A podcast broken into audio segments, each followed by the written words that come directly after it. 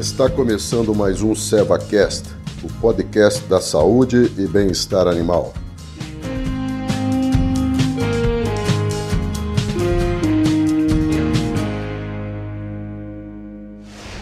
Olá, sejam todos bem-vindos de volta.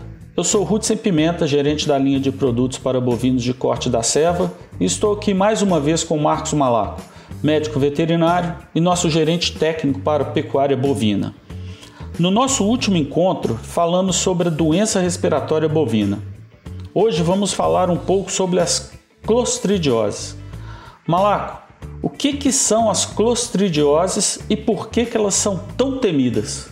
Opa, obrigado, Ruth. Olá a todos, sejam todos bem-vindos.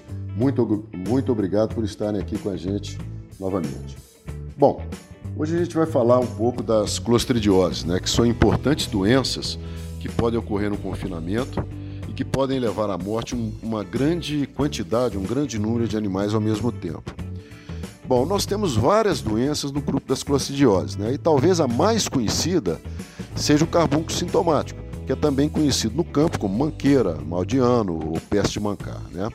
Ainda nesse grupo aí das clostridioses, nós temos as enterotoxemias por clostrídeos, a morte súbita por clostrídeos, a gangrena gasosa ou edema maligno e o botulismo, como as clostridioses de maior destaque. É, essas clostridioses, a grosso modo, elas são intoxicações ou envenenamentos, porque o que causa os sinais clínicos e sintomas das doenças são as toxinas ou venenos que são produzidas quando os clostrídeos responsáveis por cada uma dessas doenças se multiplicam no organismo dos animais. E os clostrídeos são bactérias que são encontradas no ambiente. E no ambiente elas podem ocorrer sob formas muito resistentes, conhecidas como é, esporos, que permanecem viáveis no ambiente por vários anos. E os bovinos, quando eles se alimentam, né, eles acabam ingerindo esses esporos que vão colonizar o intestino e os outros órgãos desses animais, mas vão é, é, sempre estar assim se mantendo em equilíbrio com a flora normal é, do intestino ou dos tecidos. E quando por algum motivo é, ocorra condições para o crescimento e a multiplicação da população dos clostrídeos, eles vão crescer rapidamente, produzindo grandes quantidades de toxinas ou venenos, e esses é, venenos serão responsáveis pelas doenças clostridiais.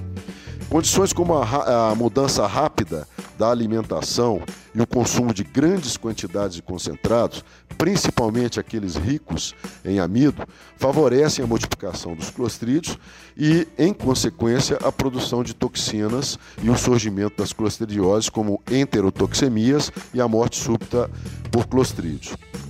E nós temos ainda algumas clostridioses em que os esporos é, são, que são encontrados na poeira, na lama, na terra, em seringas, em pistolas dosadoras automáticas, agulhas, canivetes é, ou bisturis mal lavados e mal esterilizados. Né? Então, quando a gente usa esses materiais é, para aplicação é, de, de aplicações subcutâneas ou intramusculares, né? ou mesmo quando a gente usa para realizar alguma cirurgia, a gente pode estar introduzindo esses esporos no tecido é, subcutâneo é, e muscular dos animais. E ali naquele ambiente eles vão encontrar um meio é, pobre em oxigênio, vão se multiplicar, vão produzir os venenos e vão provocar então é, as doenças relacionadas é, a esse tipo de, de clostrídio, né? por exemplo a gangrena gasosa. E um outro clostrídio que ele fica esperando ali na musculatura uma situação para ele se multiplicar e produzir o veneno, mas aí no caso quem vai determinar essa condição são as contusões, é o, o Clostridium sholvei, né? responsável pelo carbúnculo sintomático ou pela manqueira ou mal do ano. Muito bom, Malaco. Quer dizer, muito bom não, né? Muito ruim, porque essas clostridioses causam muitas mortes, né? E tem uma clostridiose que é um pouco diferente, não é? Vamos falar um pouco do botulismo. botulismo assusta muito porque quando ele ocorre, ele mata muitos animais e bem rapidamente. São aqueles surtos, o pessoal até compartilha aí pelos WhatsApps e assusta todo mundo. Por que, que o botulismo é diferente, Malá? Bom, sim, no caso do botulismo, né, é, a bactéria que causa a doença é, é, é, é o Clostridium botulinum, tá? E esse Clostridium botulino está presente no intestino dos animais né, e eles são eliminados através das fezes desses animais, vão acabar contaminando o ambiente. E no ambiente também o, o Clostridium botulino acaba formando aqueles esporos, né, que são aquelas, aquelas estruturas bastante resistentes que podem permanecer por um longo período, por muitos anos, no ambiente ali. Tá? E esses esporos é, é, encontrados no ambiente, da mesma forma que dos outros clostridios, eles acabam sendo ingeridos pelos animais. Então, o Clostridium botulino, os esporos do Clostridium botulino ficam ali no intestino animal, esperando a condição para ele se multiplicar. Tá? E quando a condição para a multiplicação dos clostridios é exatamente a queda na tensão do oxigênio no organismo. E essa queda no oxigênio, é, da tensão de oxigênio, pode ser determinada pela própria morte dos animais. Né? Ou quando ela, os esporos estão no ambiente ali, ela pode ser determinada pela putrefação de matéria orgânica. Tá? E aí então o clostridio botulino vai se multiplicar rapidamente, formando os venenos ou as toxinas, e esses venenos ou toxinas poderão ser ingeridos então pelos bovinos que vão sofrer então da doença que é o botulismo. Lembrando que as toxinas ou os venenos botulínicos, eles são muito, mas muito mesmo potentes e pequenas quantidades desses venenos já são capazes de matar um bovino adulto. Tá? E por isso então a gente deve tomar cuidados é, na conservação dos alimentos, como nas silagens, nos, na conservação dos farelos, dos grãos que vão ser utilizados na, na formulação das dietas dos animais, na qualidade da água que vai, também vai ser utilizada na, de, na dos animais que serão confinados. Por quê? Porque em algumas situações, nesses substratos, o Clostridium botulino pode se multiplicar, pode produzir o veneno e os animais, quando se alimentarem é, é, desses substratos, eles acabam então ingerindo a, o veneno botulínico e sendo inclusive, podendo inclusive serem é, levados à morte. Ok, Malaco. E como que a gente consegue identificar que esse tipo de doença está presente nos confinamentos? Quais sinais que devem ser observados na ronda sanitária? Bom, é, o botulismo pode se apresentar de diversas formas, né? É, e a gente pode observar animais com sinais de incoordenação é, ao caminhar, né? Ele caminha cambaleando, ele pode ter queda, ter dificuldade de se levantar, ou ele pode permanecer deitado até a morte, né? Pode ocorrer é, diarreia, eliminação de fezes escuras, inchaço no tecido subcutâneo, na musculatura, com presença ou não de gás, né? E além de mortes súbitas. No caso das mortes súbitas, a doença se desenvolve em um período de tempo muito curto. Em uma ou duas horas o animal morre. Né? E isso, às vezes, o que, que pode acontecer? A gente pode, numa ronda sanitária, por exemplo, na ronda sanitária de manhã, a gente corre ali, passa pelo, pelo, pelos boxes, pelos currais de confinamento e não percebe nenhum animal com problema. Já na ronda sanitária seguinte, naquela normalmente realizada à tarde, a gente pode encontrar alguns animais mortos ali no box ou no curral de confinamento e a gente não percebeu absolutamente nada, né?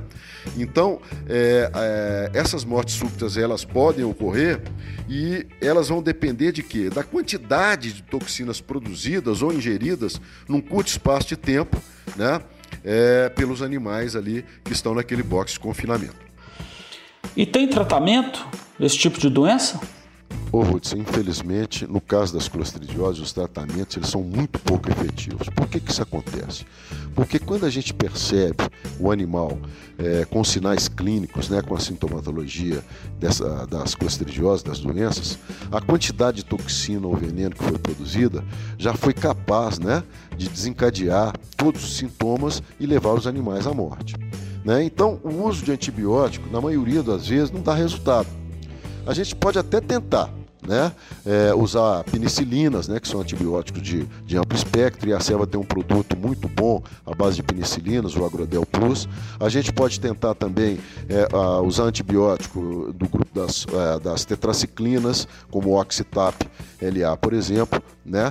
Agora, o melhor que existe, o mais seguro, é a gente sempre tentar prevenir as clostridioses através de uma boa vacinação.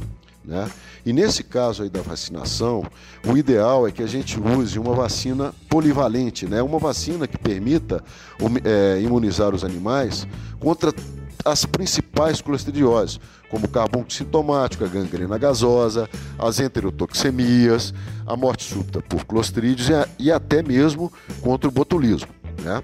E com relação a, esse, a, essas vacinas polivalentes, né, num passado bem longo, né, bem remoto aqui no Brasil, é, as vacinas é, é, contra a clostridiose, ou o controle, melhor dizendo, o controle dessas vacinas contra, a clostridiose, era realizado apenas é, pelo, para o, o carbúnculo sintomático, né, para o Clostridio chove. Esse controle, desde aquela época e nos dias de hoje, ele é realizado pelo Ministério da Agricultura, Pecuária e Abastecimento, ou MAPA. Né? Aí, com o passar do tempo, é, num passado um pouco menos remoto, o Ministério da Agricultura também começou a fiscalizar né, a qualidade das vacinas contra as, as enterotoxemias e contra o botulismo.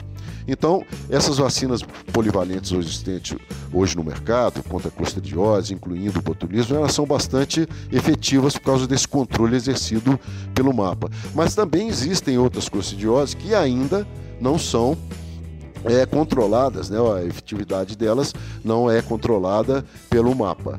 E nesse caso aí, o laboratório produtor que é responsável por esse controle.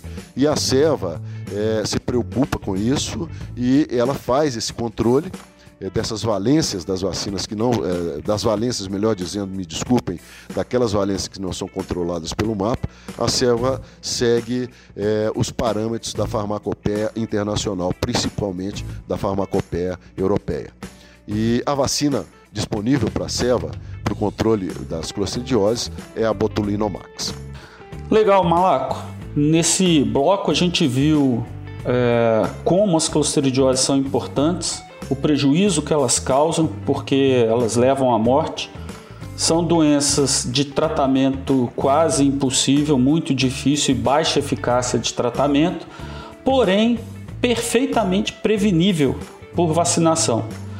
Legal. No próximo encontro, a gente vai finalizar o bloco das doenças mais importantes que podem acontecer nos confinamentos de gado de corte. Muito obrigado, Malaco. Esperamos todos vocês lá. Obrigado mais uma vez a todos os nossos ouvintes. Esperamos todos no nosso próximo encontro. Um abraço.